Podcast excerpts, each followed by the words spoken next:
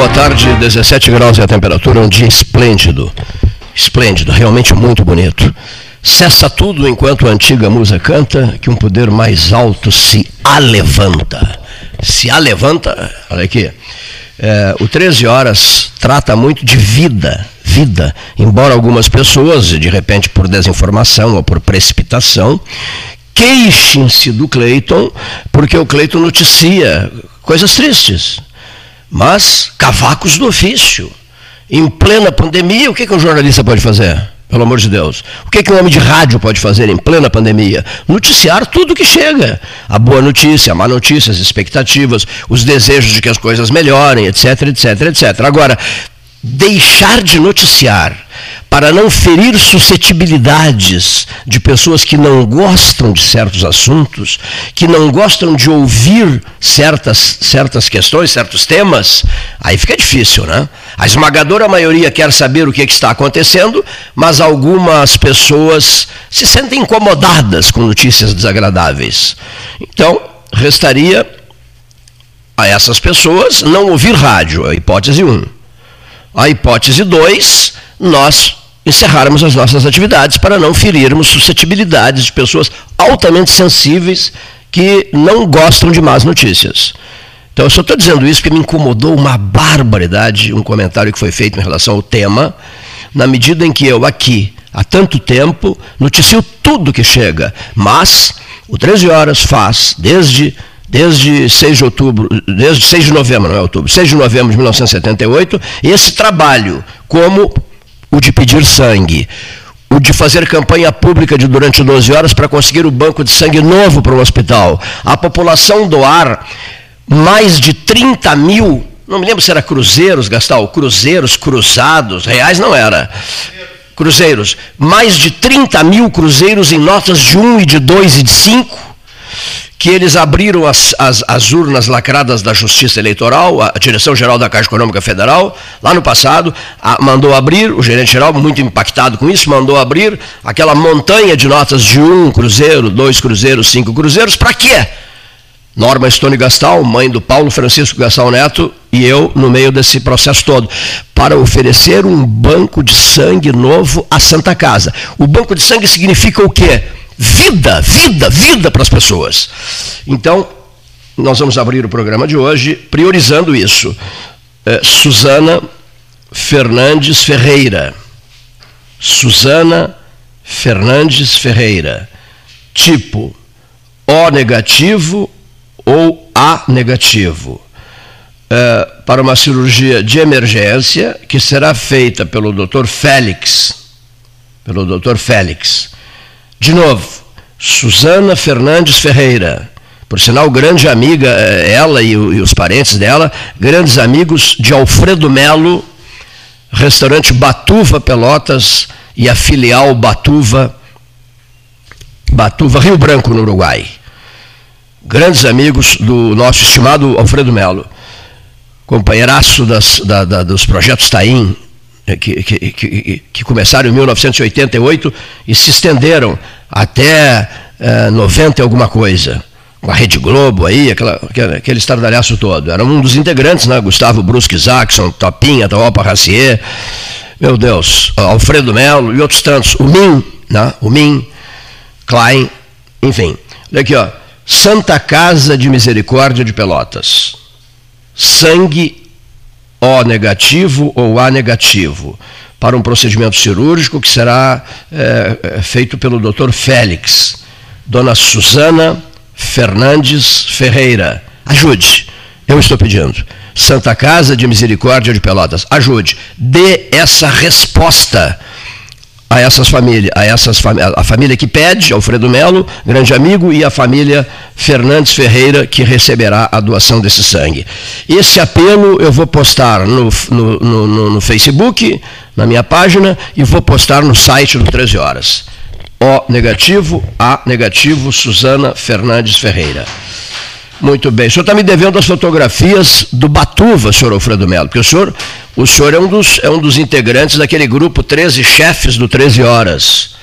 E estão mandando os pratos que são servidos, e o seu restaurante é uma referência em Pelotas e uma referência no Uruguai. Por favor, envie as fotografias para o WhatsApp do seu Cleiton e esse pedido é um pedido também que voltado para bons momentos das pessoas, num restaurante de alto padrão, de qualificado, respeitado, etc, etc, etc. Nem só de coisas ruins a gente fala aqui, né? Seu Alfredo Melo. Muito obrigado, amigo. Prosseguindo, prosseguindo, eu, eu, eu, não, eu não posso deixar de fazer esse comentário, eu não posso deixar de fazer esse comentário aqui. O, o professor César Vítora está sendo reconhecido, mas assim, os textos, as manifestações das pessoas, nas postagens que foram feitas desde anteontem, são tocantes. Por que, que são tocantes? É o maior cientista pelotense epidemiologista. De novo, epidemiologista. Ponto. Foi celebrado nacionalmente. Nacionalmente foi celebrado nacionalmente e internacionalmente nem se fala. A epidemia começou em março de 2020. Desde então, ninguém ouviu César Vitor em Pelotas. Absolutamente ninguém. O epidemiologista número um, respeitado mundialmente. Tanto é verdade que ele recebe agora uma consagração. Muito bem ninguém ouviu, nem a área de comunicação social do FIPEL não o ouviu. O bruxo de. Associação Internacional de Epidemiologia. Isso. O prêmio Richard Doll. Está no site pelotas13horas.com.br, a matéria completa. Que eu saiba, que eu, eu não posso acreditar, mas o bruxo de São Leopoldo não foi quem fez isso, eh, de trancar a fala. Né? Até porque não está mais com ele isso. Ele soube trancar a adesão da Rádio do UFPEL à rede, do, à rede da duplicação, trancada por ele. A adesão. Bom, e trancaram outras coisas também. O 13 foi chamado às pressas, pelo amor de Ainda bem que eu gravo tudo. Foi chamado às pressas, pelo amor de Deus, sabe o que é?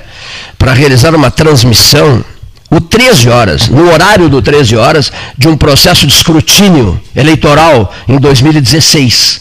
O pessoal sabe da história toda. O técnico que trabalhou lá, Jorge Alves, ouviu as conversas todas. Não era para ter ouvido, né? Porque, mas guardou consigo. Eu também guardei comigo. É o nosso Jorginho Alves. É, o nosso Jorginho Alves. 2016. A, a conversa que nós ouvimos, ele guardou consigo e eu guardei comigo. E assim vai ficar. Mas, olha aqui só. A rádio da UFPEL, que na época era comandada pelo, pelo bruxo de São Leopoldo, não transmitiu nada é, ela estava fora do ar. Ficou vários dias fora do ar. Ela não transmitiu nada. Em seguidinha depois, ela voltou para o ar, depois do escrutínio. E foi este debate aqui quem transmitiu, a pedido de muita gente, por causa da questão transparência, quem transmitiu tudo lá do Pelotense. E que ouviu conversas estranhas também. Esse debate aqui esse debate aqui. O bruxo de São Leopoldo tripudiou em cima de todas as, as iniciativas do 13 e as propostas do 13 Horas. Por quê? Eu não sei. Por antipatia gratuita, mas prejudicou a comunidade pelotense, não só a universitária, a comunidade pelotense. Por quê?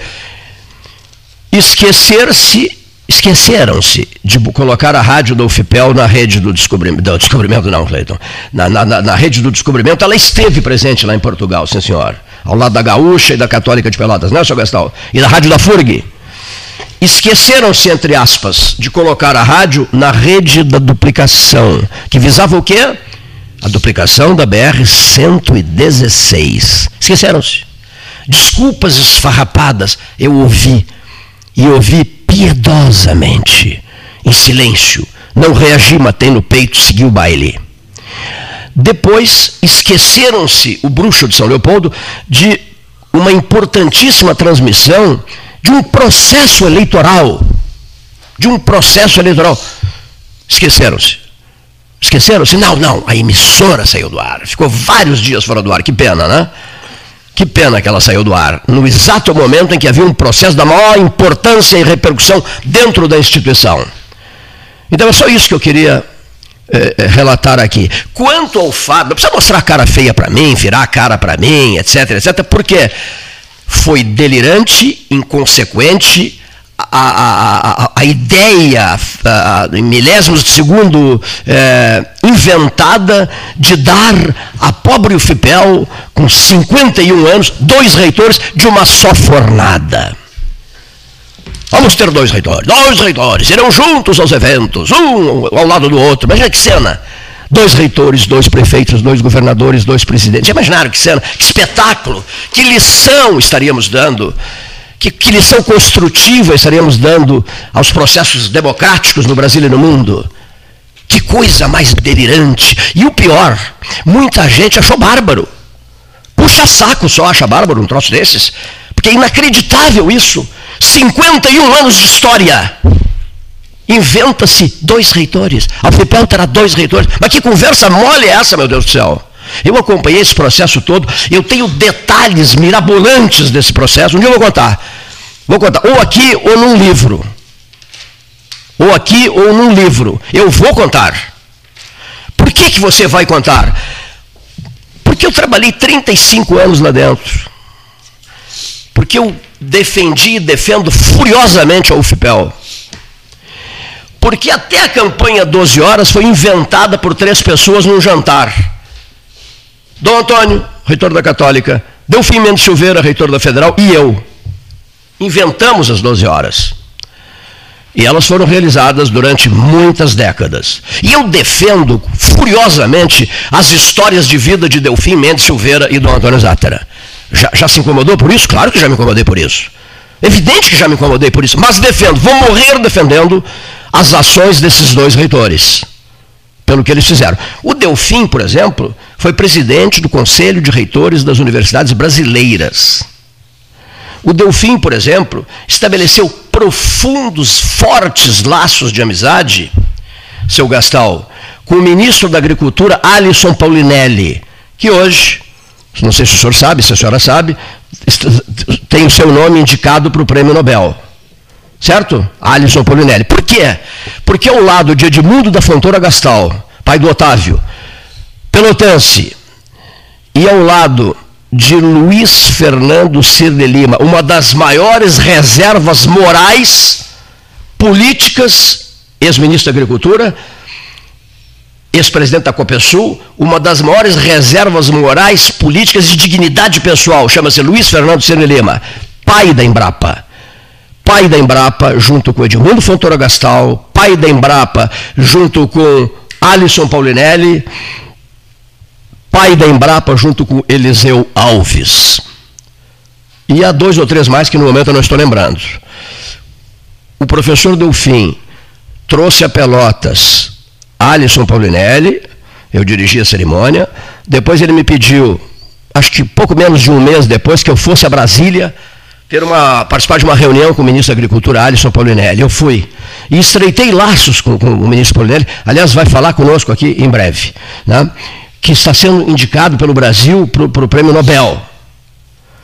Esse homem interagiu uma barbaridade com a UFIPEL de Delfim Mendes Silveira.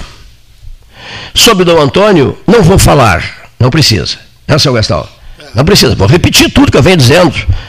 Como é que o senhor conseguiu construir a católica? Pensando nela sem parar, meu filho. Pensando nela 24 horas por dia. Assim eu consegui construir a Universidade Católica de Pelas. Ponto. Vamos deixar assim. Não precisa falar mais, não preciso falar mais. Agora, o que eu não aceito é desrespeito com pessoas que, por antipatias gratuitas, são alijadas, não as pessoas. Não as pessoas são alijadas. Eu não fui alijado de coisíssima nenhuma. Um veículo de comunicação que ficou sob minha responsabilidade durante mais de 25 anos, a Rádio do FPEL. Então, eu não aceito esse tipo de comportamento. Inauguramos a nova rádio aqui, ó, do lado do, do, do, do lado do antigo ICH, aqui no centro de Pelotas. Foi o último ato da gestão Antônio César Gonçalves Borges. O novo prédio da rádio, as novas instalações da rádio, etc, etc, etc. Então, esse, esse é o registro que eu queria fazer hoje. A instituição tem muita tradição, muita história, merece muito respeito. Um outro nome que eu vou referir aqui em relação ao FIPEL, Eurico Kramer de Oliveira. Cirurgião dentista, presidente de conselhos nacionais na área da odontologia, brilhante pessoa, profissional, etc. Defensor apaixonado da criação da UFPEL.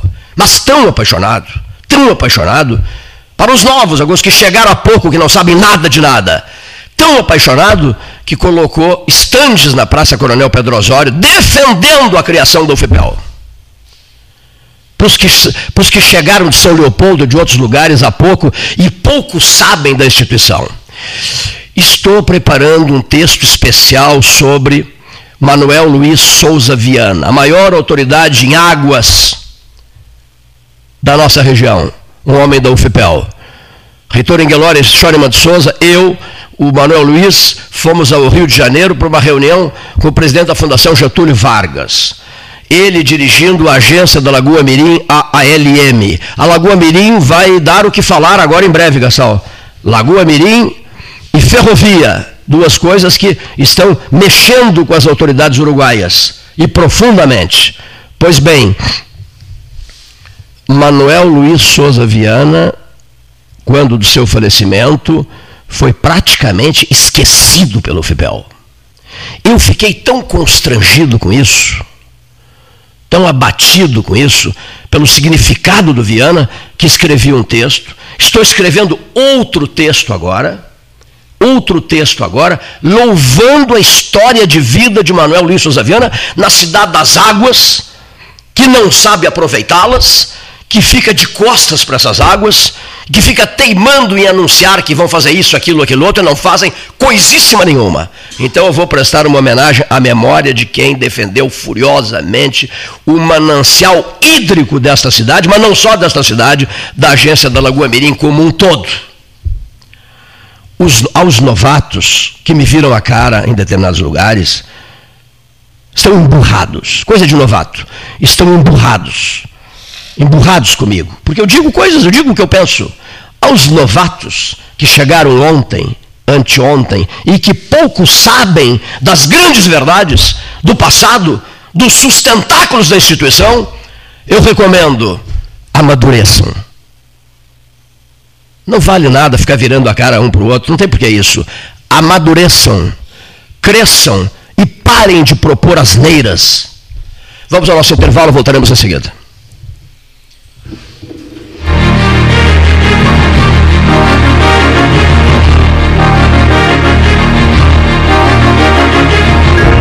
Associação Comercial de Pelotas é um dos órgãos mais antigos do país, sempre em defesa da classe empresarial, com uma história marcada pela transparência e pelo compromisso com seus associados. Faça parte do nosso quadro de sócios. A ACP está localizada no edifício Palácio do Comércio, Rua 7 de Setembro 274, telefone 3028 1541, com o ramal 200.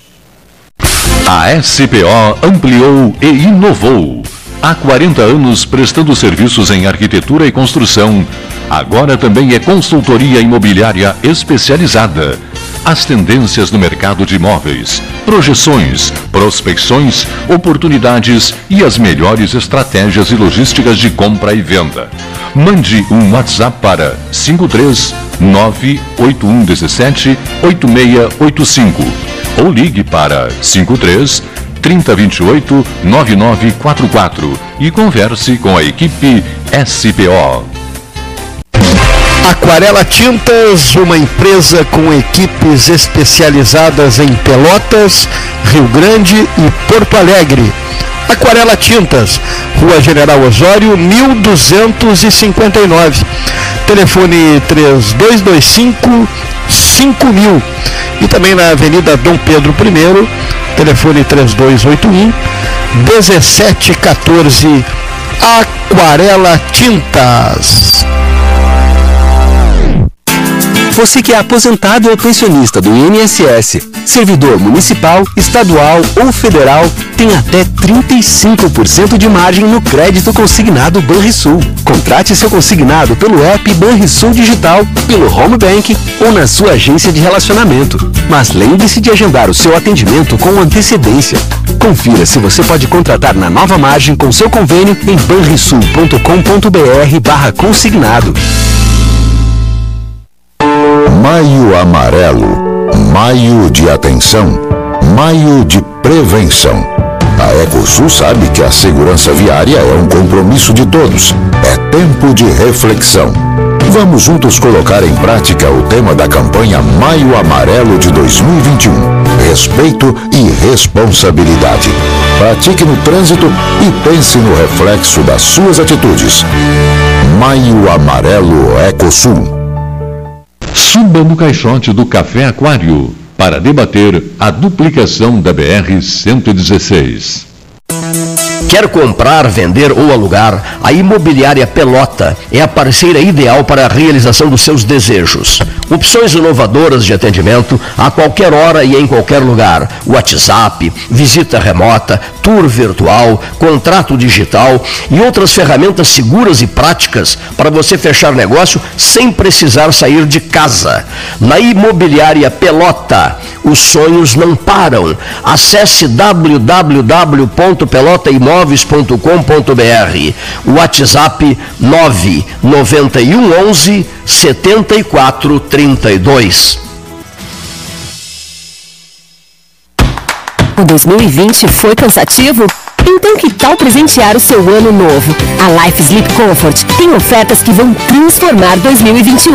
Conjunto Box Casal Erval, 1190 ou 12 vezes de 119. Aproveite essa e outras promoções com a garantia da pronta entrega Life Sleep Comfort. A maior rede multimarcas de colchões do estado em Pelotas e Rio Grande ou em Porto Alegre, na Avenida Ipiranga, 7624. Genovese Vinhos, Delicateces, produtos de marca, a qualidade de sempre. Ligue 3225 7775, Doutor Amarante 526. Visite a sua Genovese Vinhos. Ferragem Sanches, Barros Cassal 16, Arial. Fone 3228 4188. De segunda a sábado, das 8 às 12 e das 13h30 às 18h30. Material hidráulico, material elétrico, tintas, vernizes, tinners, máquinas serra mármore, furadeiras, cimento cola e ferragem em geral. Ferragem Sanches, Barros Cassal 16, Arial.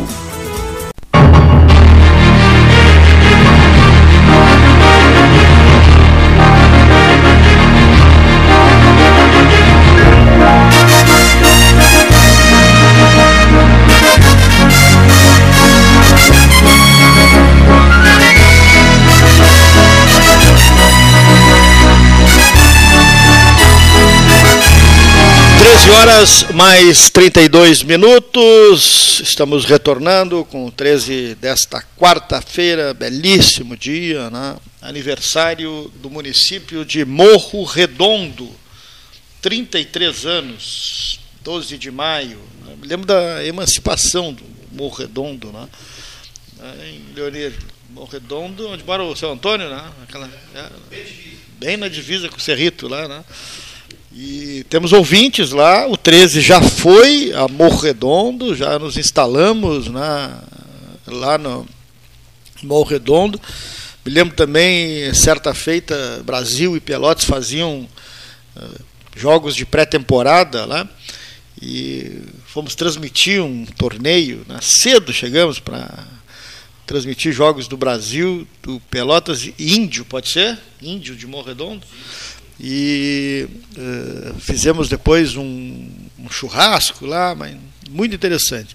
Eu quero fazer um registro aqui no programa, antes de uh, tentarmos ouvir o, o, prefeito Rui Valdir Brizolara de Bom Redondo, do falecimento do Ricardo Juglar. O Ricardo Juglar, ele na, teve uma participação aqui em Pelotas na vida social muito forte, foi presidente da CDL, Câmara de Dirigentes Logistas, da FenaDoce, ah, ele era sócio proprietário do Irmãos Juglar, vinha enfrentando, sócio fundador né, do, do, do, da Irmãos Juglar, e vinha enfrentando um problema de saúde sério, né, um câncer, ele era afiliado ao Progressistas, ao PP, a última vez que eu uh, falei com ele, que eu vi o, o Ricardo, foi naquele na, momento em que o Progressistas fez uma prévia né, para uh, decidir quem correr, concorreria a prefeito, Fetter ou né, o, o, Roger Ney, que acabou ganhando o Roger Ney, depois né, numa reviravolta política a partir da decisão da diretório estadual. Eh, o, prefeito Fetter foi candidato na, naquele momento. Então, o Ricardo aquele Joglar, Joglar naquele momento já eh, estava né, com uma doença, foi fazer o seu voto, né, teve prioridade na hora de votar. Um cara que tinha um vínculo né, com essa área toda do comércio. Então, eh, fica aqui o registro no 13, né, o falecimento do, do Ricardo Bacchini Jouglar, né, que eh, várias vezes participou do programa, teve várias participações aqui no 13 Horas, ao vivo, por telefone, época de Fena Doce, época de na CDL, na época que o 13 também estava presente sempre na, na, na Fena Doce, né? não, não, temos ido em função da pandemia, não, dois anos que a Fena Doce, a última foi virtual, mas sempre participou também aqui da programação. Fica aqui o registro do 13 horas do falecimento do, do Ricardo Bacchini Juglar. Vamos ouvir o Júlio César Schwantz de Oliveira, jornalista, né, homem ligado ao programa aqui, eh, sempre colaborando com o seu comentário, né, participando hoje, nesta quarta-feira, 12 de maio. Alô, Júlio César, com seu vozeirão. Muito boa tarde, ouvintes do 13. O meu assunto de hoje não é dos mais agradáveis, mas infelizmente faz parte da rotina de nós brasileiros. No último dia 6 de maio, quinta-feira, no início da manhã, a Polícia Civil do Rio de Janeiro deu início a uma operação na favela do Jacarezinho, na zona norte da cidade com a finalidade de prender 21 acusados de aliciar crianças e adolescentes para o tráfico de drogas, o sequestro de trens da Supervia e roubo de cargas, que nessa comunidade é chefiada pelo Comando Vermelho. A equipe da Polícia Civil Carioca, ao entrar na favela, foi recebida a tiros, sendo que um policial foi alvejado na cabeça a partir daí, um intenso tiroteio aconteceu. O agente que perdeu a vida era o policial civil André Leonardo de Melo Frias, da Delegacia de Combate às Drogas. Ele chegou a ser levado ao Hospital Municipal Salgado Filho, no Meier, mas não resistiu. Segundo o delegado Rodrigo Oliveira, dos 21 procurados, Três foram mortos e três foram presos. Os demais mortos, de acordo com o delegado, são criminosos que desferiram tiros contra os policiais civis. Evidentemente que uma operação com esse trágico resultado teve repercussão nacional e internacional, prejudicando ainda mais a imagem do nosso país pelo mundo afora. O Alto Comissariado das Nações Unidas para Direitos Humanos pediu à justiça brasileira uma investigação independente e imparcial. O vice-presidente da República, general Hamilton Mourão, declarou em entrevista sobre esse episódio que tudo era bandido.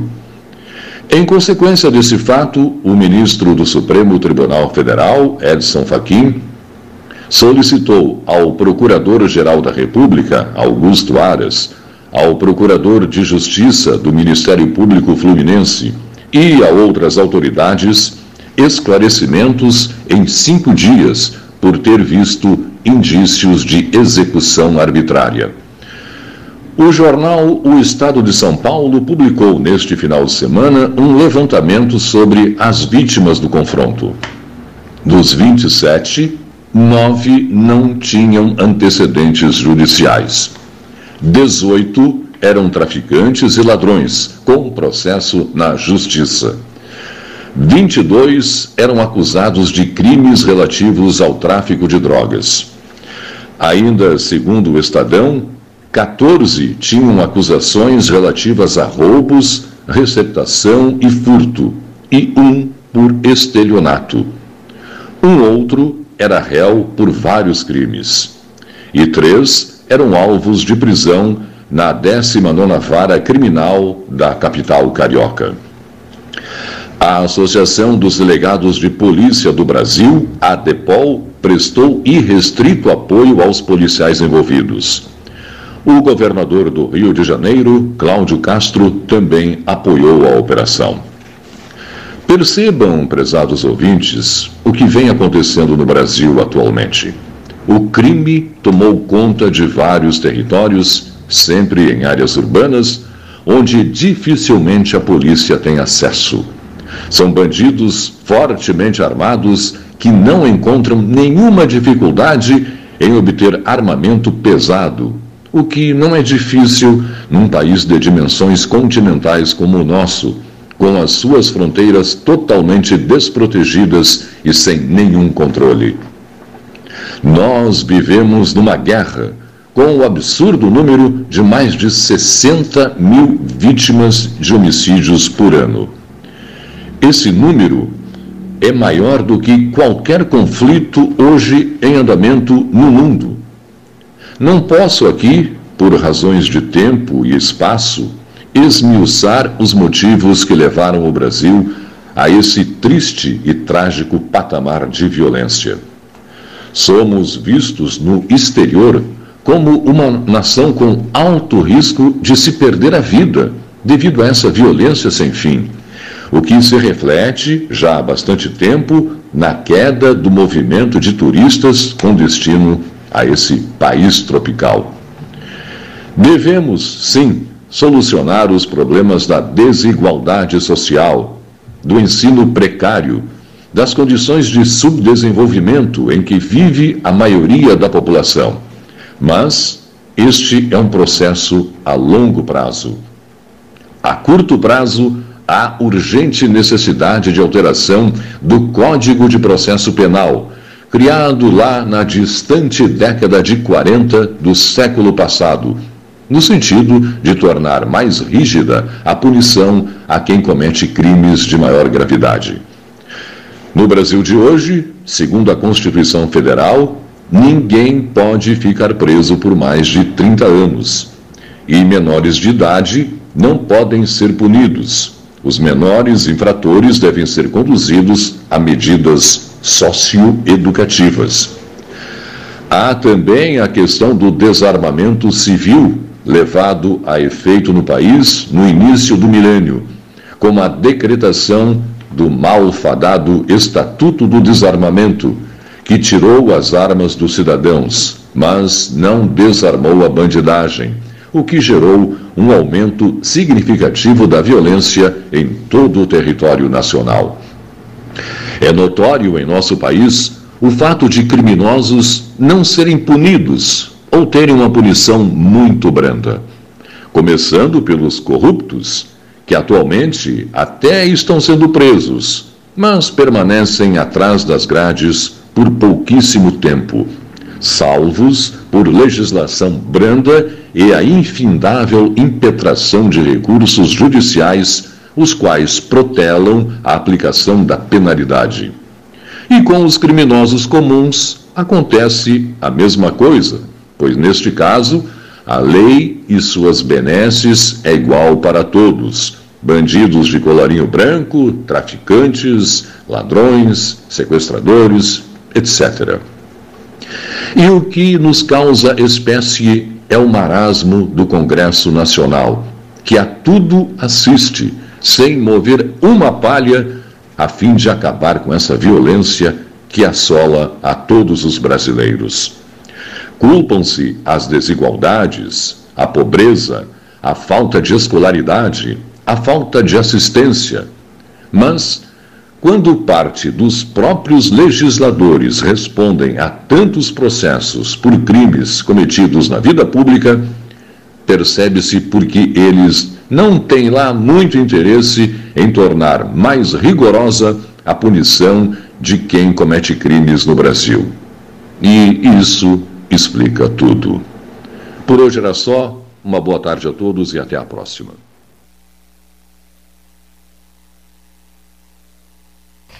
Muito bem, palavra do nosso Júlio César Schwantz de Oliveira. Na ponta da linha, Rodrigo Proto Siqueira tem participado conosco sistematicamente. Né? Boa tarde, Rodrigo. Oi, Betão, boa tarde. Prazer estar aqui Cleito está te ouvindo também, está aqui ao nosso lado, aqui, junto com o Leonirna, né? tudo bem?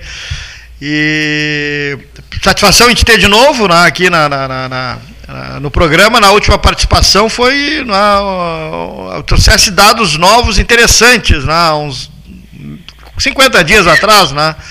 E me lembro que fizemos uma um matéria. Exatamente. Exatamente. Tens acompanhado esse noticiário da Índia, Rodrigo?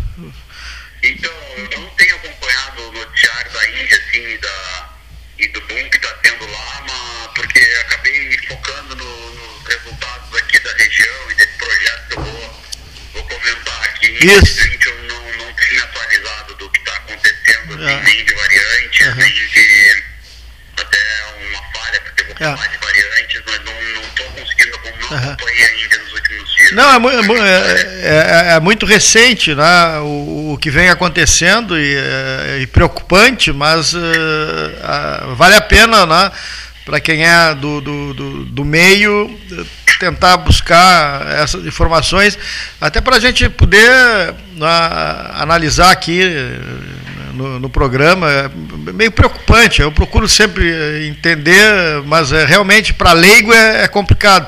Mas em relação aqui eh, à nossa região, alguma novidade? Então,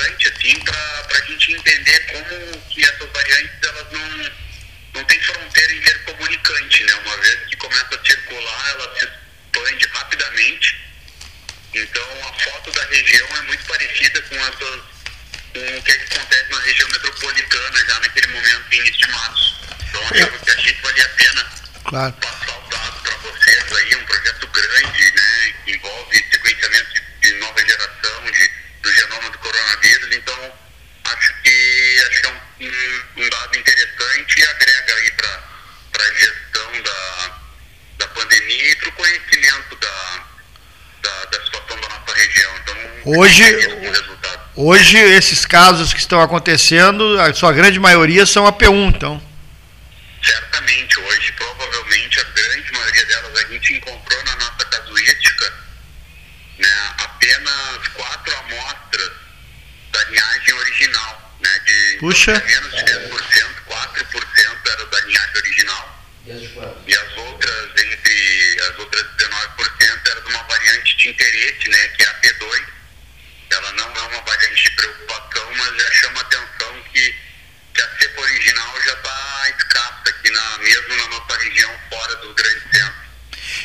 Está relacionado ao número de mortes, ao número de mais tempo em UTI, mais tempo de internação. E, por exemplo, tu falaste no Uruguai, a, a migração para o Uruguai, que vive um momento difícil hoje, mesmo com um índice de, de, vacinação elevado, mas vive um momento difícil e já foi detectada a P1 no Uruguai também. Está tudo interrelacionado?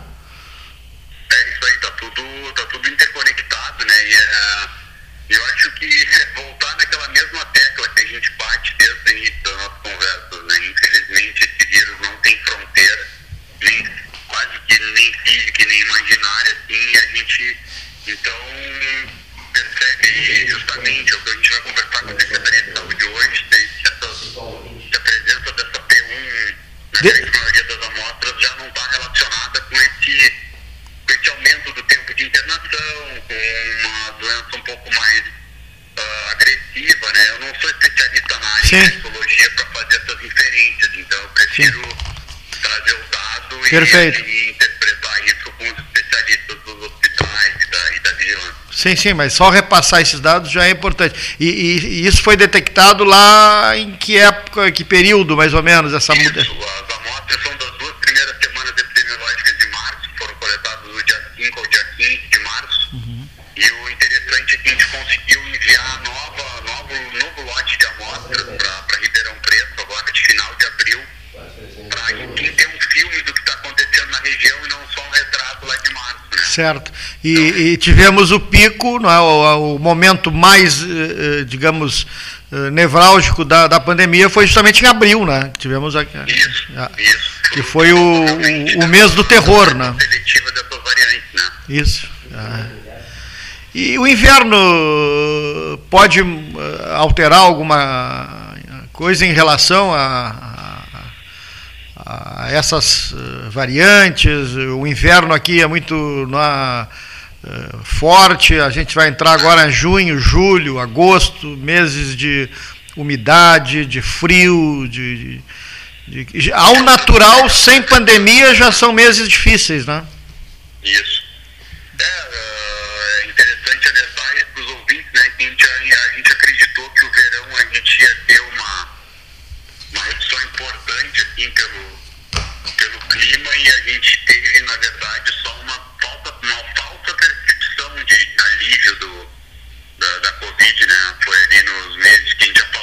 Isso também, né? O número de testes caiu consideravelmente em janeiro e fevereiro, que eu já trouxe essa informação para os ouvintes do 13 Aham. e a gente teve, entre aspas, uma redução do número de casos, mas com o aparecimento dessa variante, março e abril, a gente voltou a ter essa, esse controle completo aí nacional. E é lógico que preocupa muito, né? Eu acho que a gente poderia até chamar algum infectologista, algum em doença respiratória para tecer comentários sobre isso. Perfeito. Sabe que É. é lógico, né? A, a campanha da gripe sempre começa em maio, justamente para reduzir os problemas de junho, julho e agosto que, que a nossa região enfrenta. É, se bem que no ano passado já havia uma redução, segundo assim dados de, de farmacêuticas, por exemplo, de redução de vendas de remédios para gripe, da gripe comum. Os tradicionais antigripais, eh, as pessoas não tiveram um número muito abaixo do, do normal. A gripe comum, aquele resfriado comum, né? E, obviamente em função da utilização do- da máscara, do, do distanciamento, do, do- eh, o, con- o conta- o contágio da. Todo, né, que a gente É. falou muito da lavagem das mãos, do álcool gel, de, ah, os, os tópicos que teoricamente reduzem a Covid também ajudam a reduzir a outras doenças respiratório superior, né, como rinovírus, adenovírus, influenza. Isso, isso. Então, acho que é na mesma linha. Tá bem. Rodrigo, muito obrigado. Eu sei que tem às 14 horas tens uma, um- uma live, um encontro, uma reunião aí. E, mas eh, esses dados são muito interessantes que tu repassas aí de- dentro do programa, né, sobre né, essa supremacia da, da P1 nesse momento, ou a partir de abril, de março, abril, quando tivemos aquele pico de abril que foi realmente muito, muito né, assustador em alguns momentos, né, no número de casos e de mortes e de internações. É, eu fico bem feliz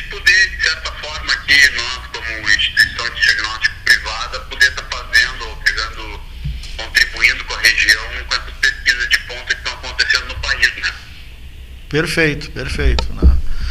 Muito obrigado, grande abraço, hein? Valeu, Gastal. Obrigado, Cleiton, mais uma vez pela oportunidade de voltar ao teu programa. Um abraço a todos os ouvintes do 13 aí. Parabéns pelo programa. Obrigado, obrigado Rodrigo Proto Siqueira, neste 12 de maio. Tem, tem data aí, né? Não é só aniversário de Bom Redondo, tem data no calendário internacional. Falamos hoje pela manhã, né, Cleito? Os 40 anos. Amanhã, isso amanhã. Amanhã é 13, Amanhã, 13 13, de maio. 13 de maio, 13 dia, dia de Nossa Senhora de Fátima. É, Eu amanhã. lembro 2000 2017, No três anos dia- atrás, fizemos é, a transmissão No dia, de no Fátima. dia 3, tu, tu estivesses em Fátima. No dia 13 de maio de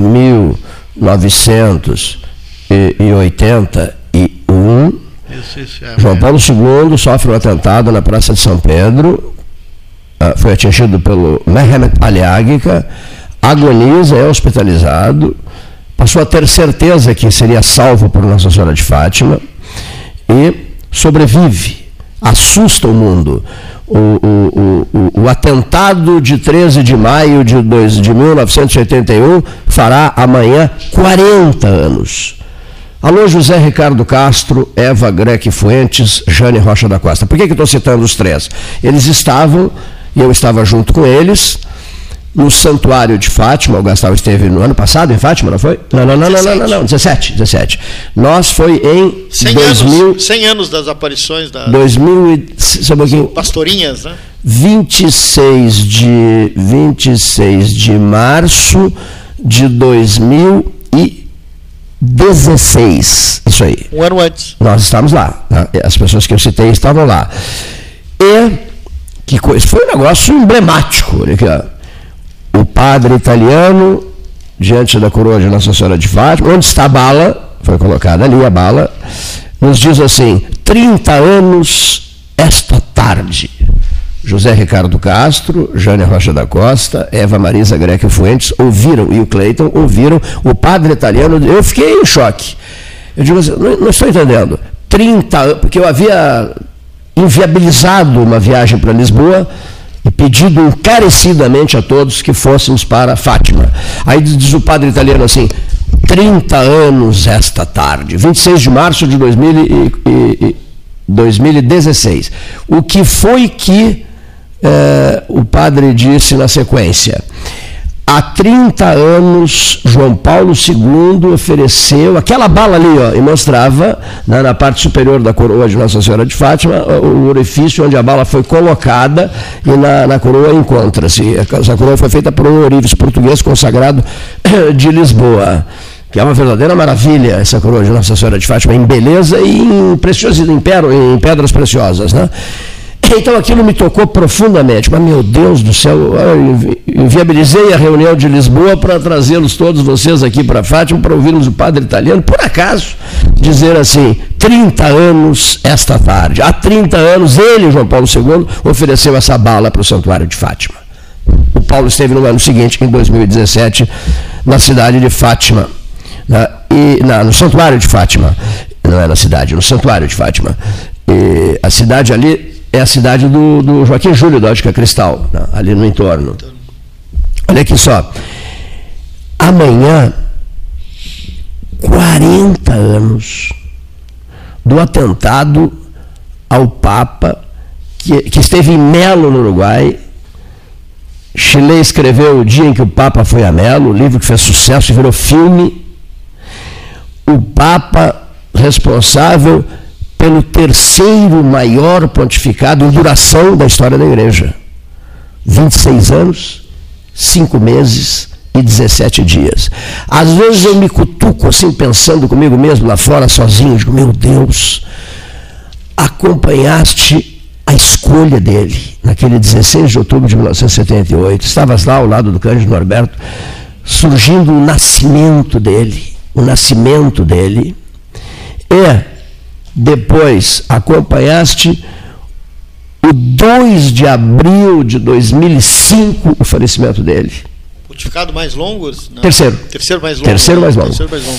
Acompanhaste o sepultamento, ah, sepultamento não, o noticiário da morte dele, depois fomos para lá para transmitir a eleição de Bento XVI, que era um homem que ele respeitava muito, o cardeal italiano, o cardeal alemão Josef Aloysius Ratzinger, e a figura dele marca profundamente a minha vida. João Paulo II. Karol Wojtyla, o polaco de Cracóvia, não é de Cracóvia, é de Wadowice. Cracóvia, ele era, ele era o arcebispo de Cracóvia. Ele nasceu em Wadowice, na Polônia, a 30 quilômetros de Cracóvia. Pois bem, esse Papa esteve em Porto Alegre, nós transmitimos tudo, Cândido Norberto, Flávio Alcaraz Gomes e eu. Esse Papa esteve na Argentina, nós transmitimos tudo, Fernando Lessa Freitas, Delgar Soares e eu. Esse Papa esteve em Melo, no Uruguai, nós transmitimos tudo. E eu ainda peguei uma gravadora portátil, levei comigo a pedido do Aldir Garcia Chile e gravei ouvindo o povo de, de, de, de, aqui, aqui ao lado, pertinho, ali, ali em, em Melo. E eu ouvi, trouxe uma, uma, mais de uma hora e meia de gravações para o Aldir que queria inspirar-se no sentido assim, ele queria ouvir a voz das pessoas, o significado da ida de João Paulo II a Melo. Nossa, nossa vizinha Melo, né? Porto Alegre. E muito também, mais vizinha de Jaguarão, né? Pois bem, e aí o Chile escreve aquele, aquela maravilha chamada O Dia em que o Papa foi a Melo, que vira filme. Vira filme com outro nome, né? É. O Banho do Papa, não é isso? Papa. O Banho do Papa, mas em, cima do, do, do, do- do livro do Aldir. E o Chile me chama lá na casa dele, lá fora ainda, no, no sítio lá fora, e me disse assim: Isso aqui é um presente para ti. São os originais do livro O Dia em que o Papa foi a Melo. Tu me trouxeste as gravações que eu te pedi e eu estou te oferecendo de presente os originais que estão muitíssimo bem guardados na minha biblioteca. O dia em que o Papa foi a Melo. Então, amanhã o dia tem para mim um alto significado. E mais uma coisa, sugiro que o Manuel Jesus converse conosco no ar amanhã. Amanhã não teremos 13. Mas eu só, pode ser depois da manhã a fala do Manuel Jesus. Por quê? Porque a notícia chega com grande estardalhaço, o mundo parou. E sabe em que horário chegou essa notícia? Às 13 horas. E sabes quem detectou isso, tomou conhecimento disso? O jornalista Manuel Jesus, que era o produtor do 13 Horas, à época. Em 1981. Aí o Maneca foi ligeiro para a sala de redação da rádio e fez contato com o Vaticano, colocamos a Rádio do Vaticano no ar, colocamos a Rádio do Vaticano no ar, em pleno 13 horas, e eu fiquei profundamente impactado com o horário do acontecimento, pela hora de Brasília. Nós narramos tudo ao vivo e voltaríamos a narrar a morte de João Paulo II, tudo ao vivo, o Henrique Medeiros Pires e eu. Nós almoçávamos, de um churrasco com o Alceu Colares, que eu estava oferecendo aqui, na, na churrasqueira aqui, e o Mozart Vitor Russumano, que é- tinha um carinho muito grande pelo, pelo Colares e Colares por ele. E naquela tarde, o churrasco se estendeu até 5 da tarde. Naquela tarde eu recebo um telefonema, acaba de falecer o Papa João Paulo II. Fomos, largamos tudo, pedimos desculpas, fomos o Henrique e eu para a rádio, para o quarto andar da rádio, fazer uma longa transmissão 2 de abril de 2005. Por todas essas razões, já, falei demais para o meu tamanho, por todas essas razões é que eu digo, o pontificado de João Paulo II tem, para mim, um- uma importância especial, né? é, é um pontífice diferenciado. Eu me envolvi demais com eventos e com coisas, e, e- e reunindo pessoas da, da- da- minha amizade forte, como o Chile, como o Delgar Soares, como o Fernando Lessa Freitas, como o Cândido Norberto, todos nós envolvidos nesse processo que dura, como eu já havia dito, 26 anos, 5 meses e 17 dias. Por que a Rádio Universidade Católica de Pelotas não estará no ar amanhã, uma quinta-feira, dia eh, 13 de maio de 2021? Por quê? Senhor Leonir Bade da Silva, por quê? Por quê?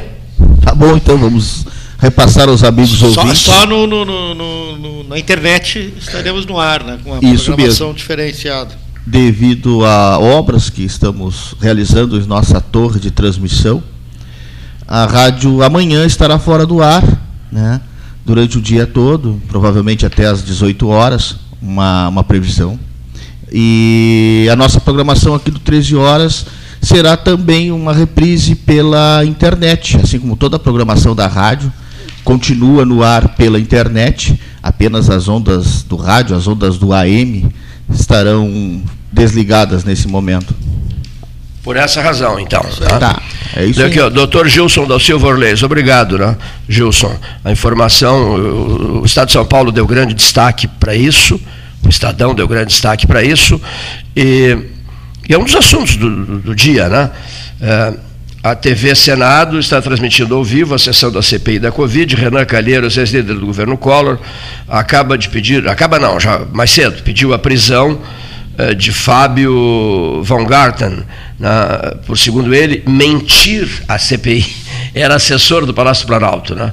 o Fábio, o Fábio cuidava da área de comunicação social, o Fábio Van Garten. Né? Essa é uma das notícias do dia. Outra manchete do dia, seu Cleiton, outra manchete do dia é, as denúncias contra o ministro do Supremo Tribunal Federal, é, ministro, ex-presidente Dias Toffoli. Dias Toffoli né? Denúncias fortes, está na capa do jornal Estado de São Paulo, está no jornal Folha de São Paulo, está no. Enfim, todo, todos as, os, os, grandes jornais brasileiros, né? em função de denúncias feitas, é, delação premiada, se não me engano, envolvendo Sérgio Cabral, ex-governador do Rio de Janeiro, que está preso mais internet pelo mesmo preço com a velocidade que só a fibra ótica garante. Plano de 200 megabytes agora 300 mega, 300 mega. Plano de 400 megabytes agora é 500 mega. Polvo 3199 4000. Trecho, sempre Trecho, toda vida Trecho, todo mundo vai ao Trecho, os rio-grandinos vão ao Trecho, não é, seu Paulo Ricardo Correia? De segunda a sábado, das 7h30 às 21 domingos e feriados, das 7h30 às 13 horário exclusivo ao grupo de risco, das 7h30 às 8h30, perdão, fone 3284-8800, não se pode tossir o microfone, mas às vezes é incontrolável isso. Por isso tem que pedir perdão, desculpas. Fone 3284-8800. O Veromed tem um bom xarope para isso, né? Fone 3284-8800. Trecho, leve a vida bem. Trecho Delivery, acessou, clicou, chegou.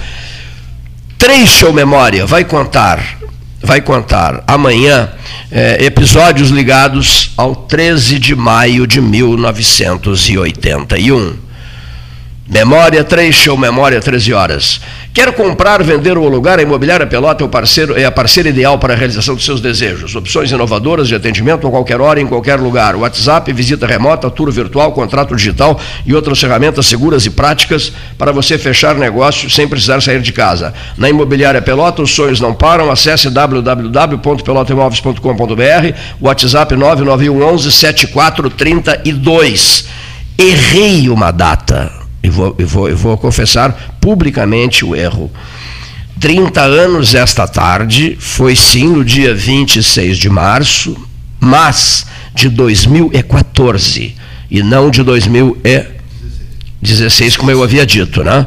Foi corrigido pela dona Eva Grec Fuentes. Foi 2014. José Ricardo Castro, Jane Rocha da Costa, Eva Grec Fuentes e eu e o padre italiano dizendo 30 anos, esta tarde ele doa essa bala para cá que você enxerga ali na coroa de Nossa Senhora de Fátima. Bom. Sete é, anos.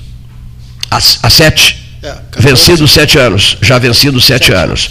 Do atentado, 40 anos. Ah, 40 anos, meu Deus do céu. Quem é que lançou uma frase outro dia? Eu narrei algo parecido, o sujeito disse assim, e você não quer que a gente envelheça? Né? É lógico que vamos envelhecer.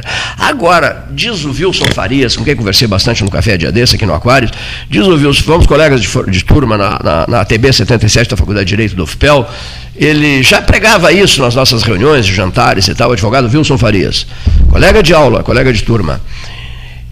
Eu resolvo fácil isso, esse processo de envelhecimento. É o seguinte, quebrem-se todos os espelhos. Pronto. Ninguém pode se olhar no espelho. Por quê? Porque o sujeito carrega consigo, sua mente, na sua mente, a sua juventude, ele se sente jovem. O camarada que, que tem 40, 50, 60, ele se sente gurizão, de 18, 20, 20 e poucos. Esse é o estado de espírito que norteia, que envolve o pensamento humano. Por isso, diz Wilson Farias, advogado, ele não pode olhar olhar-se no espelho. Então é simples. Vamos quebrar o espelho. Está resolvido. Você se sentirá jovem, Leonir Bade da Silva, para sempre. Para sempre. A tese dele eu acho maravilhosa. Bom, deixa eu só passar aqui uma outra informação que, que tem tudo a ver. Eh, eu fiquei impressionado com essa história do, da P1, né? Ah, essa tá? que eu é, já tinha lido. Há três meses, né? É, ou seja, abril, não, não, não, não, não. não, não Ma março, março, março. o Março, vírus, abril e maio. O vírus abril original, aquele lá do lado do início, hoje só 4% está sendo, circula hoje. Toda é a P1 que está A, tá pois é, circulando a, a aí. P1 entrou em, entrou, em, entrou em campo, né? Sim. É, A, a a P1 é a suprema preocupação, não é isso? Nesse momento é, né? agora tem essa da China, essa variante da, da Índia, perdão. Da Índia. Que é mais preocupante ainda, né? Sim, porque a Pior Índia, que a olha aqui, ó, P1. a, a- a China anunciou mais 70, 70 80 milhões de habitantes, é isso? Habitantes, é, no Tá. censo de- liberado um, ontem. Um bi e meio, de um bilhão e meio, a China passa para um bilhão Bilhão. 580 ah, ah, mil habitantes, né? Um bilhão 580 Crescimento populacional. milhões, não é mil, Milhões, milhões, né? de habitantes, né? Crescimento populacional, Ah. segundo esse censo, deve ir até a metade de, do- do- da década de, de- da próxima década, de até 19 2025. Depois a Índia vai passar. Isso China, né? China. Bom, é. A, Índia vai ter tem, um pico de população, depois vai estabilizar e depois começa a decrescer. e, e a Índia vai passar E a Índia China. vai passar a China. Bom, a Índia, temos um amigo em Nova Delhi, né? André Aranha Correia do Lago. Aqui Embaixador só, brasileiro embaixador lá. do Brasil em Nova Delhi. Olha aqui, ó. A hoje- Índia tem 1 bilhão e 300 milhões de pessoas. Olha aqui, ó. Que hoje enfrenta o pior momento E se deram conta, olha aqui, ó, e a Índia se deu conta do tamanho do problema. Outro dia eu estava vendo, outro dia não, ontem à noite, corpos, dezenas de corpos, eh, nas águas do, do Ganges. Ganges. corpos boiando nas águas do Ganges. tá? Então, o problema da, da Índia é delicadíssimo e ela vai ocupar, não, não tenho dúvida nenhuma, as manchetes dos jornais mundiais a valer de agora para daqui para diante, né? Daqui para diante. Não tenho a menor dúvida em relação a isso. Outra coisa, postei outro dia que tem gente esperando muito, me lembrei do meu amigo Aldo Alfredo Miller, que, que é fã dessa vacina. Eu também sou, a Pfizer. E, e as pessoas não entenderam a postagem que eu fiz, não entenderam. Eu digo, tem gente torcendo, rezando, esperando pela Pfizer, que não é possível eh, ter a Pfizer aqui. Como não é possível? Pelo amor de Deus, como não é possível? Basta ter um sistema de refrigeração adequado, não é isso? Tinha que ter comprado também, né? Não, mas, não, mas as Pfizer, instituições né? daqui não tem? Eu acho que Não, mas tem. Não tem dose, não tem vacina. Não, não, não, não é isso. Chegaram não, não, 60 não, mil no Rio Grande chegar-. Não, não, ó, em, em, Ca- mandaram foram, só pras capitais. Foram compradas 100 milhões de doses da Pfizer. Tá, mas essas não chegaram. Não, não, não, claro que não chegaram. Não chegaram. Foram compradas agora. É. 100 milhões. A questão é outra, vai demorar um pouquinho para chegar. Parece que só chega em setembro. Mas foram compradas 100 milhões É. Ah, de sim, doses. sim, sim. A pergunta é: foram compradas 100 milhões de doses. A pergunta é: por que, que em Pelotas não se poderá tomar a vacina da Pfizer? Aí o que eu ouço todo mundo- Armazenagem. Não, não, mas resolve isso. Tá mas se, se, se dá para atender vários estados do- da federação, por que o Rio Grande do Sul, por que que o Rio Grande do Sul não pode? Pelo amor de Deus. Geladeiras com não, desde que menos desde, 80, não, não, 70 não graus. anunciaram tanto aqueles frigoríficos, né? a possibilidade para a colocação de corpos, está lembrado daquilo ou não? Isso, é, os não, mas aí, containers, não, os mas não, containers. não, os containers, não, não vamos falar de containers para colocar corpos, vamos Mas falar... containers para pô, colocar vacina. para colocar vacina da Pfizer. É. Eu também gostaria de tomar a vacina da Pfizer. Gostaria mesmo, com todo, com todo respeito, gostaria. Ela fez, Israel, por exemplo, sucesso absoluto. Sucesso absoluto em toda parte. Ela tem, é, é, é, ela tem, digamos assim, índices, índices altíssimos que favorecem aquele que se, aquela pessoa que for vacinada com a vacina da Pfizer, tá certo? Então, por que que nós, a pergunta que não quero calar minha hoje é esta. Perdão, senhores ouvintes. Por que? Qual a razão do Rio Grande do Sul ficar fora da, da vacina da Pfizer? É É a pergunta que não quero calar, que eu deixo no ar aqui. Olha aqui, boletim coronavírus de ontem, 11 de maio. Eu quero agradecer à Secretaria Municipal da Saúde por uma razão. Eles começaram a divulgar dados eh, de vários dias. Gastão mesmo me diz, não, morreram 10 ontem. Digo, Não, mas de tanto a tanto, né? De tanto a tanto. Quer dizer, você deixa o leitor, o ouvinte, completamente perdido e desinformado. O que interessa saber são os números do dia. Aí eu fiz um discurso aqui, eles consertaram, uma semana depois voltaram a errar, aí eu fiz um novo discurso aqui, eles consertaram, graças a Deus. A secretaria informou na terça 11, ontem, quatro óbitos causados pelo, pelo, pelo coronavírus. Depois eles informam é, 129 novos casos ontem. Depois eles informam porque não, dá para ficar dando. Tem dado que não acaba mais aqui, né? Eles informaram que até ontem 142 pacientes estavam hospitalizados. Eles informaram que até ontem, dia 11 de maio de 2021, 62 pessoas encontravam-se em leitos de UTI. Muito obrigado pela informação correta, que é isso que as pessoas querem saber. E hoje, como é que foi? Não sabemos, sairá hoje à tarde. E ontem, como é que foi? Acabei de dar os dados. É isso que as pessoas querem saber. O que está acontecendo no dia? Agora, quando vem aquela frase assim, nos últimos dez dias, não, aí também não vale mais, não, não interessa. Você perde a noção de, de- de- do que está acontecendo no dia. Nós precisamos. O rádio é feito no dia, na hora de radiofonização, se, se dá a hora, o minuto, os minutos, os segundos, e as pessoas querem as informações atuais. Atuais, informação atual, não informação vencida. Ninguém aguenta mais informação vencida. Por favor, olha aqui, ó. Dona Suzana Fernandes Ferreira precisa muito para um processo cirúrgico, sob a responsabilidade do doutor Félix, na Santa Casa de Misericórdia. A cirurgia, seu Gastal, será feita na próxima sexta-feira, ou seja, depois de amanhã. Há uma carência de sangue, eh, há uma urgência nesse pedido que estamos fazendo. Nos foi encaminhado esse pedido pelo prezadíssimo amigo Alfredo Melo, do- da Rede Batuva. Olha aqui, Dona Suzana Fernandes Ferreira, tipo de sangue O negativo e A negativo. Cirurgia na Santa Casa de Misericórdia de Pelotas. Depois de amanhã, por favor, ajude. Eu vou postar isso nas redes sociais, porque tem ajudado, tem facilitado muito aos doadores quando atendem esses pedidos. Outra coisa, não deixe de ajudar a dona Neuza Rocha da Silva. Hoje eu vou ajudar a dona Neuza Rocha da Silva. O doutor José Antônio Dias da Costa Moraes ajudava muito dona Neuza Rocha da Silva, nosso estimado e saudoso juiz de direito e grande amigo. Olha aqui, essa senhora cuida da adoção responsável. Sabe, lá o que, sabe o que é isso, Leonir Bade? Adoção responsável. Ela cuida uma barbaridade disso, ela tem muitos cães que ela a, adota na, através dessa adoção responsável. Eu mesmo encaminhei uma cachorra que estava absolutamente atingida pela agressividade de uma pessoa lá na Sanga Funda.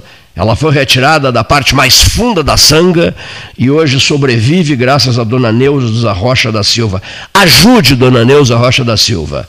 Banco do Brasil, agência 2950, depois o número 5. Banco do Brasil, agência 2950, depois o número 5.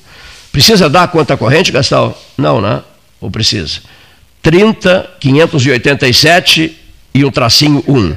30 587 e o tracinho 1. Então, Pix e CPF iguais, viu, seu Leonir? 91 83 99 800 tracinho 44. De novo, 91 Pix e CPF iguais. 91 83 99 800 tracinho 44. O seu Cleiton quer homenagear a memória do seu colega, hein, José Antônio Leivas Lang, nosso colega de, de academia, escage com Eduardo Teixeira, doutor José Antônio Dias da Costa Moraes, estimado amigo, um sujeito do bem, uma pessoa do bem, que morreu por Covid-19, em função da Covid-19, dando uma burdoada nos seus amigos. É, eu hoje vou ajudar a dona Neuza Rocha da Silva, através desse 918399-800-44, que são PICs e CPF iguais, num sinal de homenagem à memória do José Antônio Dias da Costa Moraes. Faça isso. É um pedido que eu deixo aqui ao microfone do debate 13 horas. Vamos ouvir o depoimento do Dr. Simon Orlando Halper. Antes da fala do Simon, deixa eu só dizer uma outra coisa aqui. Estava marcada a visita para amanhã do jovem presidente do PSDB, advogado Flávio Ferreira, que estaria aqui conosco amanhã, é, neto do doutor Salvador Ferreira, uma marca médica de Pelotas, cirurgião respeitadíssimo, vulto admirável, um médico de primeira grandeza. Então, aos assessores do Flávio Ferreira, presidente do PSDB, vale dizer o seguinte: a Rádio Universidade Católica de Pelotas não estará no ar amanhã. Ficaria transferido para sexta-feira, Flávio. Caso contrário, combinaremos uma outra data na semana que vem. Por isso que amanhã nós estamos alterando toda a programação do 13 horas que estava prevista para amanhã, em função dessas uh, alterações de ordem técnica que serão processadas nos transmissores, correto? É isso não? Nos transmissores. Qual é a hora oficial, seu Cleiton, por gentileza? 14 horas e 17 minutos. Hora oficial de quem? Ora, ora, que pergunta. Da Ótica Cristal, a hora oficial de todos nós. Você havia anunciado um comentarista? Sim, o médico Simão Orlando Halper. Vamos ouvi-lo. Boa tarde, pessoal. Boa tarde, Cleiton. Boa tarde, 13 horas. Esse é o público ouvinte. Bom, ontem foi um dia consagrado às mães e ontem não teve 13 horas. Então, hoje eu preferi contar alguma coisa da história das minhas histórias. Por volta, mais ou menos, eu tinha uns 7 anos aproximadamente, hoje eu tenho 85, diga-se passagem. É, eu me recordo que não sei de onde que me surgiram dois cigarros na mão, de onde eu tirei, se foi do meu pai, se não foi, não recordo. Mas o fato é que eu peguei dois cigarros, corri para a Avenida Bento Gonçalves, embaixo de uma frondosa árvore, fumei os dois cigarros. A fumaça, no seu esvoaçado, né, e seus, essas duas evoluções também evolucionou meu estômago. E eu passei a vomitar desesperadamente. Corri para minha mãe evidente, faz dentro de é, um espaço pequeno, eram uns 50, 60 metros, morava da Avenida Bento Gonçalves naquela época. Lá chegando, mãe, mãe, mãe, eu estou vomitando, no pedido de socorro tradicional de filho para mãe. E ela não se surpreendeu, porque sentiu o cheiro de cigarro, o hálito do cigarro, e me perguntou: Filho, tu fumaste? Sim, eu, eu fumei, mãe. Pois bem, ela não levantou a mão, não levantou a voz, simplesmente levantou as duas comissuras labiais num sorriso que até hoje está no meu rosto.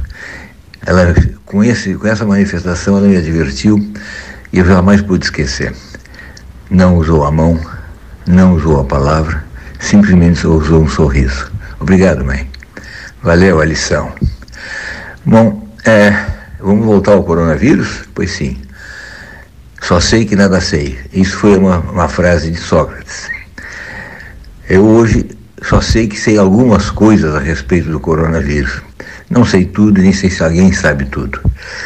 O fato é que nós estamos limitados a algumas ações que deverão funcionar.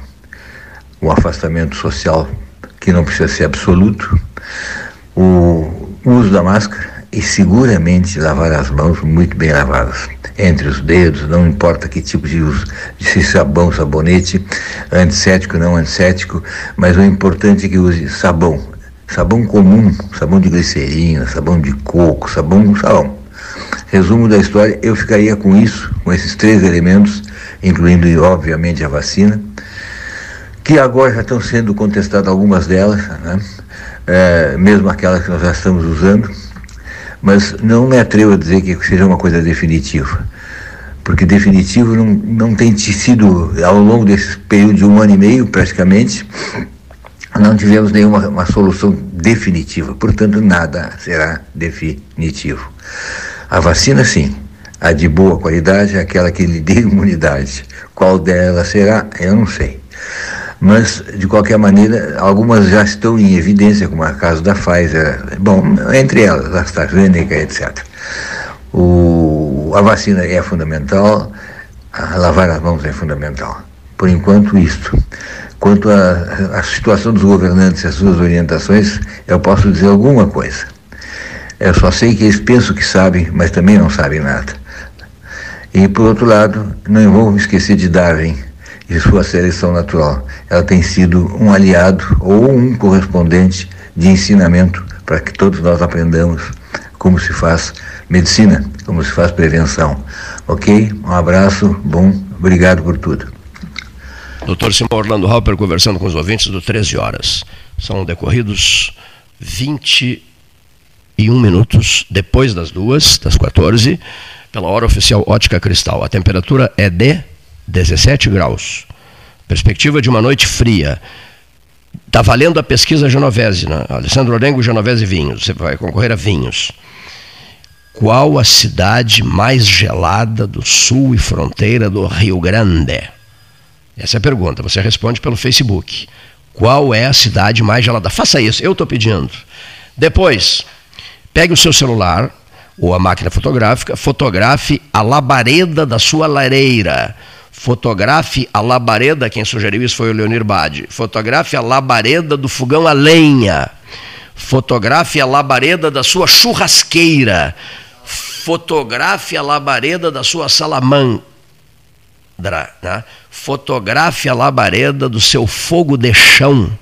Tem muita gente que faz um fogo de chão belíssimo em noites geladas. Fotografe a labareda do seu fogo de chão. Mande essa fotografia para o WhatsApp 981148808. 9, vou, vou postar isso na rede social. 981148808. Beba bons vinhos. Bons vinhos com a sua habilidade fotográfica, mas antes disso, com a sua qualificação para preparar um bom fogo, né? que tem que ter nó de pinho, achinha de, de acácia, não é isso? Tocos, uh, que mais? Me ajuda, eu me esqueci, esqueci agora. Tem que ter uma série de uh, gravetos, gravetos. Os gravetos que resolvem tudo. E mande essa labareda para que a gente possa promover uh, a sua alta qualificação como preparador de um fogo, como habilidoso no, no, no, ao preparar um fogo e, e, e, também ao dizer qual a cidade mais gelada do sul e fronteira do Rio Grande do Sul. Quem é que está disparado em primeiro lugar? Não, disparado também não. Pinheiro Machado está em primeiríssimo lugar, seu Paulinho Alves. Pinheiro Machado está em primeiro. Me mande uma foto de uma, de uma ovelha, Paulinho, Machado, Paulinho Alves, e a foto de um borrego. Né? Uma ovelha dócil, com aquele olhar assim, de pura inocência. Sabe por quê? Eu quero escrever um texto, Paulinho Alves, sobre o ano eleitoral de 2022. E o título desse, desse texto será Não Seja Ovelha em, dois, em 2022. Não se deixe emocionar com promessas falsas, vãs, com conversa fiada, com um político deslumbrado, né, que enche a boca para anunciar mentiras. Muitos fazem isso, outros não. Outros são exemplares, encantadores, marcantes, históricos. Mais um recadinho: ofereça frutas, arroz, feijão, leite ovos e produtos de limpeza. Para onde mesmo? Para onde mesmo? Albergue Noturno Pelotense. Reformado, tá uma beleza o albergue, mas o albergue precisa, não é, doutora Ana Klenovski? O cérebro que idealizou tudo. O albergue precisa disso tudo que eu acabei de citar aqui, que eu não vou repetir, não há necessidade de repetir. Continue ajudando o albergue. 13 horas abraçou essa casa do albergue e o fez com vivo entusiasmo. A camarada foi, me convidou para um cafezinho ali no Aquários. Gastal estava junto, antes do 13, e o senhor olhou para mim, fisionomia carregada, e me disse assim: Então você é Ciro agora. Me disseram que você agora defende furiosamente o Ciro Gomes. Eu digo: Não, não estou entendendo. Não, você é Ciro, eu você é Ciro. Não, não. Eu disse: Não, eu não sou Ciro. Olha aqui, eu não sou Ciro. Olha aqui, ó. Conheci muito o Ciro Porto, lá em Pedro Osório, grande figura. Eu não sou o Vitor Marques Porto, eu não sou Ciro, prefeito de Canguçu, prefeito de Pedro Osório, Vitor Marques Porto, figura louvável, que vinha ser tio do, do nosso ex-provedor da Santa Casa de Misericórdia de Pelotas, Paulo Porto Gonçalves, cujo falecimento me deixou muito entristecido. Era um amigo do coração.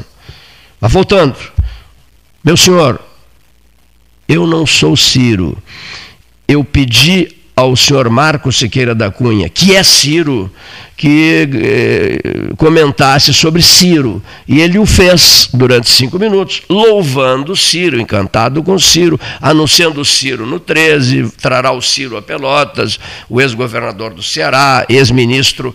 Ministro Lula, né? Foi ministro da Fazenda, foi ministro, não só da Fazenda, foi ministro, se não me engano, foi do Desenvolvimento, Ciência e Tecnologia, não lembro agora. Olha aqui. Eu abro o microfone para todo mundo. Nós fazemos isso aqui. Tem gente que não me suporta, vira, vira a cara quando me vê. E eu mando convidar. Só que eu não faço convite, eu peço para que outros o façam. Né? Aquele sujeito que me virou a cara uh, no caminho para casa, ou no Café Aquários, ou na, na Adolfo Fetter, eh, enfim, olha aqui. Simples, muito simples. Outros fazem isso por mim. E as pessoas são convidadas, vem todo mundo aqui. Gente já me processou, veio aqui, a convite do 13. Mas continuando. Outro dia eu fiz um comentário forte sobre Tarso Genro. Eu gosto muito dele. Sou amigo pessoal do Tarso. O ciclo permanente de palestras trouxe o Tarso, quando o Tarso era um advogado apenas, nada mais, nada mais do que isso. Então, nós vamos, agora passo a ser Tarso, porque na semana que vem nós vamos ouvir Tarso Genro. Nós vamos ouvir Tarso Genro sobre o processo eleitoral de 2022. Outra coisa, aproveitando o ensejo, eh, as falas ontem de diretores de escolas, as falas ontem de dirigentes da Aliança Pelotas, enfim, todos que estiveram aqui foram consideradas importantíssimas por uma razão. É, deputados que falaram ontem, elas, elas abriram, senhor Leonir Bade da Silva, senhores ouvintes especialmente, elas abriram uma fase de conversações né, para que haja entendimento elevação de espíritos, vivo pregando isso. Então, reuni-los, todos os que estiveram aqui durante uma hora e meia, debatendo ontem a, a volta às aulas, ou não volta às aulas, uh, isso abriu o caminho, vi de várias pessoas isso, inclusive por mensagens, abriu o caminho para que o debate se estabeleça. Por tal razão, e apenas por isso, ela será reprisada é, me, me, explica melhor aqui. Não no ar, transmissão de rádio normal, porque a rádio estará fora do ar todo dia amanhã. Mas essa, essa retransmissão será feita via internet, é isso? Exatamente. Toda a programação da Rádio Universidade vai continuar normalmente pela internet. As ondas, as ondas da internet seguirão normalmente. Apenas a transmissão pelo AM. As ondas como, eu sou, como eu sou apaixonado por rádio AM, eu não virei aqui amanhã. Não, não, não estará de castigo. eu não virei. Então. Mas o camarada poderá ouvir né? a reprise dessa fala né, via internet para que se possa, amanhã ou depois, amanhã não, que não irá ao ar, mas sexta ou semana que vem, dar continuidade ao tema. Estou certo? Certeza, Estou certo? Uma não? pauta importantíssima que é o, a avaliação, aí, o estudo sobre o retorno das aulas presenciais das mensagens recebidas, das mensagens recebidas, em um ano, e durante um ano e cinco meses, ou quase isso, eu acho que não são cinco, acho que são menos. Durante um ano, a pessoa colocou aqui, durante um ano e cinco meses, o pessoal do OFIPEL não teve tempo de ouvir o doutor César Vítora. Foi preciso uma entrevista nacional de televisão para que todo mundo ficasse sabendo que, que está acontecendo com o grande epidemiologista pelotense? Meu Deus do céu. A outra mensagem. É, o senhor não disse nada, um torcedor do Rio Grande, lá da Noiva do Mar. O senhor não disse nada. Ah, seu Francisco.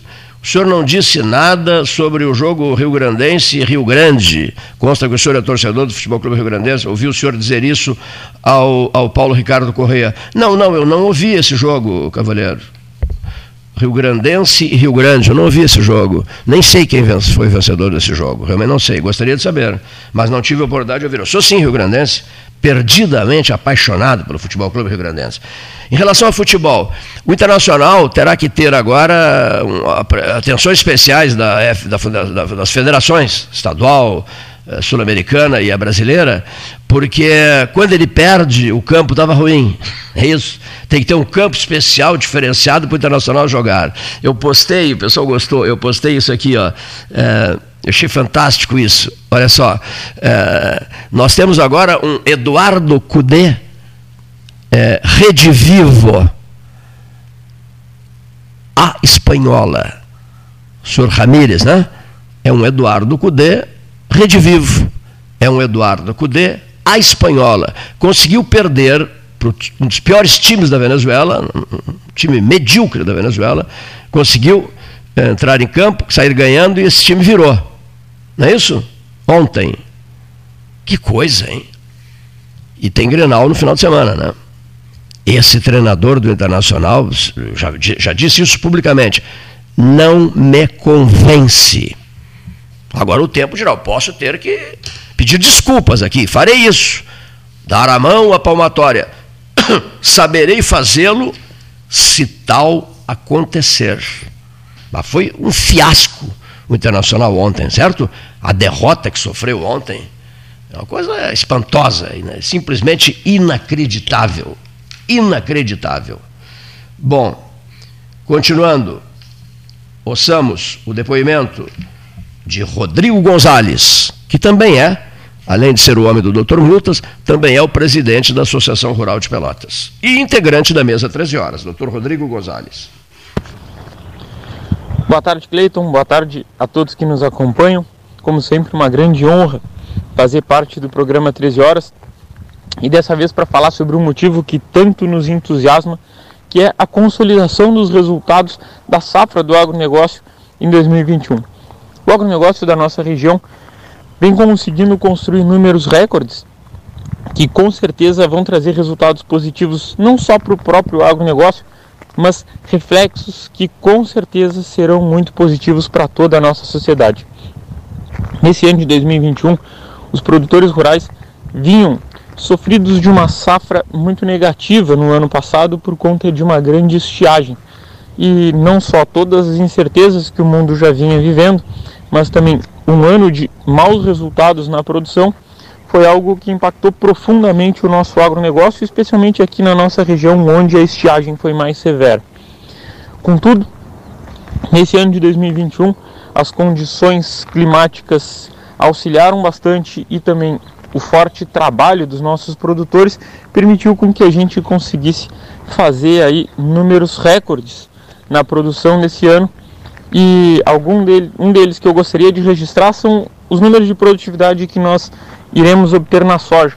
Segundo o governo do estado, o crescimento em área foi de apenas 2% no volume de área plantada de soja, mas a produção aumentou aproximadamente 80% em relação ao ano passado, nos gerando um aumento de produtividade que é extremamente expressivo e motivo de muito orgulho para aquele que produz no campo dia e noite trabalhando para que nós consigamos ter esses resultados que são tão positivos. Junto a isso, temos um ano em que os preços dos produtos estão ainda muito valorizados, o mundo dividido por tudo isso que a gente está vivendo, tem dificuldade de equilibrar os seus volumes de grãos estocados e o Brasil, mais um momento, cumpre o seu papel naquela que é a sua aptidão de produzir grãos e o nosso agronegócio local faz muito bem nesta safra de 2021, gerando resultados recordes. Então é com muita alegria que a gente vem dividir essas informações para que todos possamos saber que o agronegócio segue sendo um pilar forte da nossa comunidade e vai fazer o seu papel nesse ano de 2021 para propulsionar mais uma vez a retomada econômica que a gente está tanto precisando. Muito bem, olha aqui. Muito obrigado, João Cândido Azambuja, recebido do Capão do Leão agora. Fotos maravilhosas de, de ovelhas e borregos. Tá? Tem um borrego empertigado aqui, de pescocinho levantado. Eu acho que esse aqui já é candidato, hein? É, eu acho que esse aqui já é candidato. Tem uma ovelha maravilhosa aqui. Não, se, não seja ovelha. Essa aqui eu vou postar. Não seja ovelha. Não seja ovelha. Não seja ovelha em 2022. Beleza de foto. Ovelha está tá de língua de fora. Né? Bom, enfim, uma ovelha muito bonita. Tá? Suadores, suadores de Pinheiro Machado no, no, verão, né? Porque Pinheiro Machado no verão é insuportável em temperaturas altas, né? Pois é, mas o pessoal do Erval está dizendo assim, insuportável é Erval, meu querido, que até a, até a piscina é gelada no inverno e no verão, a piscina gelada no Erval, onde se come um bom churrasco uh, junto a essa piscina, eu já participei de um desses churrascos. O pessoal do Erval diz assim, eu não acredito que o senhor esteja torcendo para Pinheiro Machado, porque o senhor é amigo do Paulinho Alves. Não acredito. O senhor, o senhor sempre demonstrou afeto pelo Erval. Aí vem de Pinheiro, vem de, de Santa Vitória do Palmar, uma frase do Edgar Ribeiro Martins Neto, eh, grande empresário nosso aqui, mas filho de Santa Vitória do Palmar. Se o senhor passou, atravessou a praça central do Erval, de, de, de Santa Vitória no último inverno, eu não posso admitir e aceitar que o senhor esteja torcendo para Pinheiro Machado, para Pinheiro Machado e para o Erval. O senhor tem que apoiar Santa Vitória do Palmar. Aí entra o Chacrinha de, de Piratini, dizendo assim: mas vem cá, rapaz, te ofereci vários churrascos, estúdio da Rádio Nativa FM Piratini para uma série de debates Piratini, 13 horas, e o senhor desconsidera Piratini? Não sou eu, são os ouvintes que estão votando, Chacrinha, não sou eu. Sebastião Ribeiro Neto, a mesma coisa, mas vem cá, rapaz. Eu criei, junto com Hermes e contigo, a Rede Sul Rio Grandense de rádio com 35 emissoras tu tens vínculos profundos, tu e o Silotério de Barren, com Canguçu, e tu ficas agora torcendo para Erval, Pinheiro Machado, Santa Vitória. Mas o que, que é isso? Pergunta o professor, estimado amigo meu, professor Sebastião Ribeiro Neto. Eu vou largar a, a, coordenação dessa rede se tu continuares torcendo contra Canguçu. Viu só? Nós temos altitude, é, um, é uma região alta, um frio do Se você visitar umas bibocas canguçuenses, e eu me disponho a te levar essas bibocas, você nunca mais vai falar em Erval e Pinheiro Machado. Viu como o jogo é pesado, hein? O jogo é pesado, rapaz. Essa, é, essa é brincadeira as minhas todas, evidentemente. Esse, esse é, é o concurso da Genovese Vinhos, né? Qual é a cidade mais gelada do sul e fronteira do Rio Grande? E mande a foto da sua labareda caseira para beber bons vinhos. Um convite da Genovese Vinhos. Senhores ouvintes, ouçamos diretamente da Ilha da Fantasia, do Distrito Federal, da inesquecível Brasília. Eu sinto muita saudade de uma Brasília que eu conheci em mil, nos anos 70. Não tinha nem árvores, eram mudinhas só plantadas no eixo monumental, no, no, no coração da cidade, em formato de um avião, né? E, Asa Sul, Asa Norte, aquelas coisas, né? É, árvores bem pequenininhas, que nem a nossa campanha aqui, mudinhas, primavera, né? Ricardo Pedro Klein, primavera, estação vida, Pelotas multicolorida. Vamos a partir de agora, neste maio ainda, dar grande força ao projeto de distribuição de mudas. Mas, enfim, essa Brasília que eu conheci era uma Brasília desértica, um calor insuportável. Qualquer coisinha fazia 43, 45 graus. Nesta Brasília de hoje, está Ari de Carvalho Alcântara para falar aos ouvintes. Bom dia, amigo Cleito. Bom dia, ouvintes do 13 Horas, Zona Sul, Pelotas. Hoje venho tratar de um assunto importante: integração fluvial da bacia da Lagoa Mirim, Lagoa dos Patos. Este é um tema que urge, porque já terminando a duplicação da BR-116, principalmente com a integração desta ao Porto de Rio Grande da mesma forma, nós temos que pensar na integração com o nosso país vizinho e irmão Uruguai, na melhoria de um canal, de uma comunicação, de um centro integrado de logística com este país. O Porto de Rio Grande entra de forma especial nisto. Mas também temos o sistema fluvial da Lagoa Mirim, que precisa ser urgentemente tratado. Temos ainda as, a melhoria logística das ligações ferroviárias. Nós precisamos integrar logisticamente as ferrovias brasileiras com as ferrovias uruguaias. Nós precisamos melhorar o nosso transporte rodoviário com um país vizinho, ou seja, nós não, não, não podemos ficar ainda presos naquela, naquela travessia de Jaguarão. Precisamos melhorar as nossas rodovias integradas com o Uruguai. E precisamos transformar efetivamente a nossa região numa ligação efetiva comercial, econômica, industrial, enfim, todos os aspectos com o sul da América do Sul. Então, vamos pensar nos investimentos e nas necessidades que precisamos de logística desta integração. O Porto de Rio Grande está aí, disponível e eficiente. A nossa navegabilidade da, do sistema Mirim, Canal de São Gonçalo, Lagoa dos Patos, também tem que ser dragado, voltar a operar efetivamente. Precisamos também melhorar muito a nossa ligação ferroviária. Então, mãos à obra. Vamos começar a trabalhar já. Vamos pedir, implorar, fazer com que as nossas autoridades políticas pensem nesse sentido. Nós, não, nós temos que desenvolver o sul do sul do Brasil. Então, vamos nisso? Vamos trabalhar? Vamos parar de nos lamentarmos? Ou seja, temos gente, temos condições, temos o que fazer. A duplicação da BR-116 está aí. O 13 Horas é um dos grandes responsáveis. Cleiton, tu sabes o quanto trabalhastes, tu sabes o quanto fizestes por isto. Ou seja, está pronta. Agora, vamos utilizá-la. Vamos unir tudo isto. Vamos ter trens, principalmente, trazendo e integrando produtos. O Porto de Rio Grande bombando.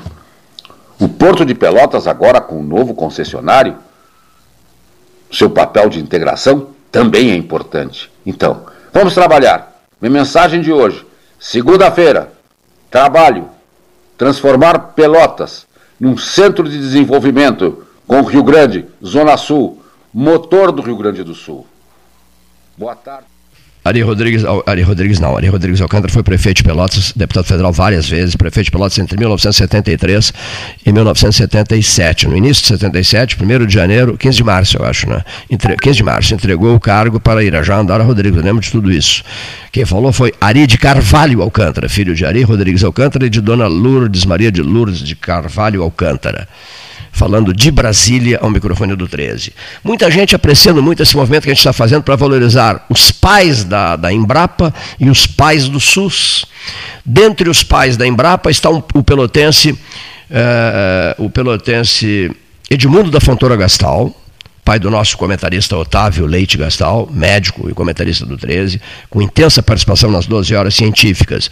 Então, há vultos ligados ao Rio Grande do Sul no SUS, porque o então ministro da Previdência Social, Jair de Oliveira Soares, eh, ao avistar-se com o presidente da República, que queria um ministro da Saúde, iria trocar o ministro da Saúde, pediu, pediu a sugestão do Jair, Jair casado com uma. Perdão, casado não. Jair, filho de uma pelotense. Pede ao Jair, que hoje é, é grande amigo meu, nós falamos todos os dias o Palácio do Planalto pede a sugestão de um nome para ocupar a saúde. Muito bem, o nome é sugerido por Jair de Oliveira Soares, um camarada que tinha trabalhado com ele no Rio Grande do Sul, Valdir Arco Verde.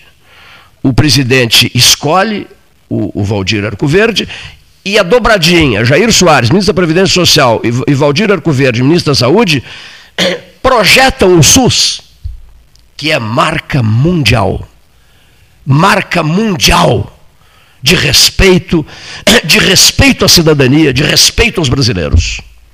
E a Embrapa é marca mundial porque graças à Embrapa houve esses avanços todos, a agroindústria vivendo um momento glorioso e carregando o Brasil nas costas.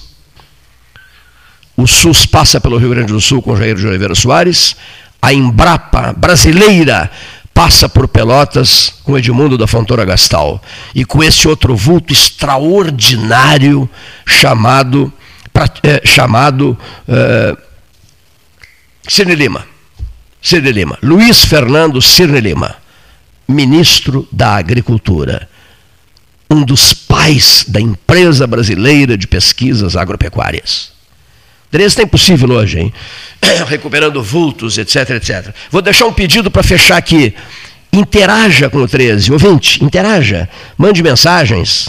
Mande mensagens, interaja com o 13 horas para nós passarmos a trocar ideias no dia a dia aqui. Vou pedir isso que, os ouvintes do 13, não só de Pelotas, sul do Rio Grande, interajam com a equipe 13 horas. Recebi do João Cândido Zambuja, do Capão do Leão, fotos maravilhosas de ovelhas, já estão postadas essas fotografias, e a pergunta é, é não é pergunta, é uma frase só. Não seja ovelha em 2022, ano eleitoral. Recebi maravilhas de fotos de ovelhas.